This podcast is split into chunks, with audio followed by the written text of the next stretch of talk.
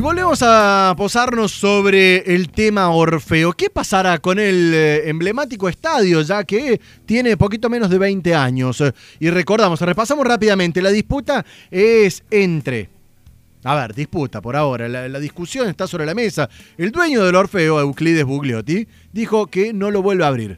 ¿Por qué? Por cuestiones que ya son obvias, esta cuestión de la pandemia. Y desde la ciudadanía iba a decir en general, pero no es tan en general, se busca proteger, particularmente desde el ámbito político. ¿Qué pasará con esto? Bueno, ahondamos y lo trabajamos con Juan Domingo Viola, concejal oficialista de la ciudad de Córdoba. Eh, Viola, muy buenos días. Jonah Cloner de este lado, ¿cómo están? ¿Qué tal? Buen día. ¿Qué tal, Jonathan? Todo en orden. Bueno, a ver, vamos a meternos un poquito en esto disputa. Eh, Bugliotti ya dijo, no lo quiere volver a abrir, quiere voltear, pidió autorización para tirarlo abajo al Orfeo, pidió, ya presentó un proyecto, a mi modo de ver, es un mecanismo de presión. Eh, desde el ámbito político lo quieren proteger. ¿En qué sentido están avanzando o cuál es la situación hoy por hoy, Viola? Bueno, en principio eh, lo que se considera es que es un espacio único en el país y lo primero que tenemos que tener es una decisión de evitar una demolición, es decir, una alteración de la situación tal cual está hoy. Convencido de que en momentos complicados, en momentos difíciles, tomar decisiones permanentes, como una demolición que eh, ya no tiene vuelta atrás, eh, no corresponde. Entonces, eh, la alternativa es declararlo de interés municipal. En ese sentido se presentaron dos proyectos, uno del Concejal Ovejero y otro del bloque de la Unión Cívica Radical. Eh, hubo un tercer proyecto que presentó por la izquierda, que es directamente expropiarlo. Nosotros, eh, en el día de ayer, se emitió de despacho en el sentido de declararlo de interés municipal. ¿Qué significa? Eso es la, pregunta. para, para diferenciar en este, Viola, a ver, quiero diferenciar este tema. Uno escucha hablar mucho de interés municipal, patrimonio cultural, son algunos de los conceptos más instalados y que, uno quizás no entiende o no comprende bien cuáles son las diferencias. Bueno, en principio el interés municipal es un, bien, en este caso inmueble, que tiene un valor intrínseco, es decir, que tiene un valor para la ciudad. Es el único de la ciudad en el que se pueden hacer espectáculos de gran escala, tanto culturales como deportivos, y el único en el interior del país con esas dimensiones eh, en principio, si Córdoba eso lo pierde, se causa un daño importante.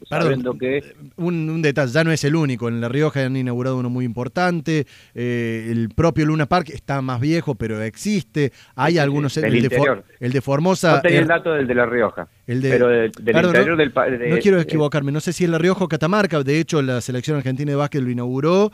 en el de Formosa es realmente un estadio grande, moderno, bello. está el el Polideportivo Mar del Plata, digamos, hay otros estadios que están a la altura. Nos referimos al eh, interior del país a gran escala, a esta escala, digamos. Y Córdoba dejaría de tener eh, un escenario con las posibilidades, por ejemplo, de albergar eventos deportivos eh, de manera reglamentaria, como torneos de básquet, como torneos de vóley, de gimnasia rítmica, y todos los deportes que requieren ser desarrollados bajo techo eh, Córdoba ya no tendría la posibilidad de recibir ese tipo de espectáculo. Bueno, obviamente espectáculo de figuras internacionales en términos culturales o artísticos. Eh, los, casos son puntualmente los que se han venido desarrollando en ese espacio. Entonces el interés municipal no lo puede eh, demoler, no puede alterar materialmente, eh, modificar materialmente y obviamente tienen la plena disposición, lo puede vender, lo puede alquilar, lo puede explotar, lo puede eventualmente y hasta que se logre algún tipo de acuerdo. No, lo que no puede es eh, eh, modificarlo materialmente. Ahora, ¿esto le, eh, significaría algún, ¿le significaría algún costo a la municipalidad? No, en principio esto habilita las posibilidades de algún tipo de compensación y para evitar cualquier cualquier tipo de especulación, de decir, bueno, a ver, se está haciendo esto para obtener un beneficio y por, por una vivada, eh, lo que se decidió es que eh, sea el propio Consejo Deliberante, en este caso y en todos los casos a partir de, de, ahora, que cuando hay una declaración de interés municipal sea quien termine en última instancia definiendo si va a haber algún tipo de beneficio eh, tributario, impositivo, exenciones a los titulares de los bienes declarados de interés municipal. Yo me, pregunto esta situación, a ver, que, que me lo imagino, que podría darse, digo, en esto eh, que, es lo que reclamó en algún momento Bugliotti de meterse con la propiedad privada. Supongamos que se declara patrimonio o de interés municipal, con las condiciones de cada, de cada uno. Y don Bugliotti dice, yo no lo trabajo más. Y lo deja ahí, pudriéndose. Una estructura gigante, sin uso, sin, sin habilitarse, digo, sin abrirse, sin recibir espectáculos, sin usarlo para nada, sino que está ahí un, como un lote vacío. Digamos, ahí pierden todos. Que es una posibilidad que podría darse. nadie lo puede obligar a que haga, a que lo mantenga abierto. Eh, sí, sería hacer, eh, sería una de las posibilidades. Lo que nosotros, a ver, una primera instancia, evitar la demolición.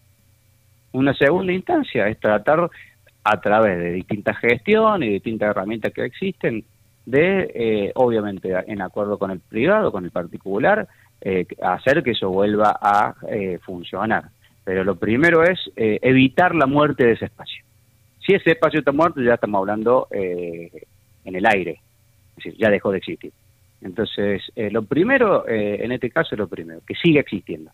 Eh, y después empezar a ver cómo va recobrando vida, cómo va recobrando actividad, cómo va recobrando eh, todo lo que ha venido desarrollando eh, para la ciudad de Córdoba, sabiendo que los cordobeses, sí. el vecino de Córdoba, los ciudadanos de Córdoba y el municipio de Córdoba han puesto mucho para que eso esté ahí. Eso, el dinosaurio, el hotel, Milénica, todos los emprendimientos del mismo grupo eh, se fueron desarrollando con habilitaciones del municipio, con aprobaciones, con cambio de uso de suelo, con normativas.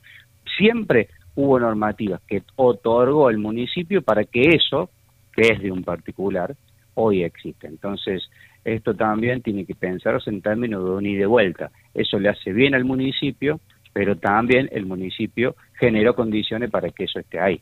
Entonces, los ciudadanos de Córdoba, es decir, los vecinos de Córdoba, Viola, me, no es el municipio. Me quedo pensando en esto en caso de declararse de, interés. ¿Eso es eh, eh, por algún tiempo determinado o queda eh, pegado, digamos, esa condición permanente?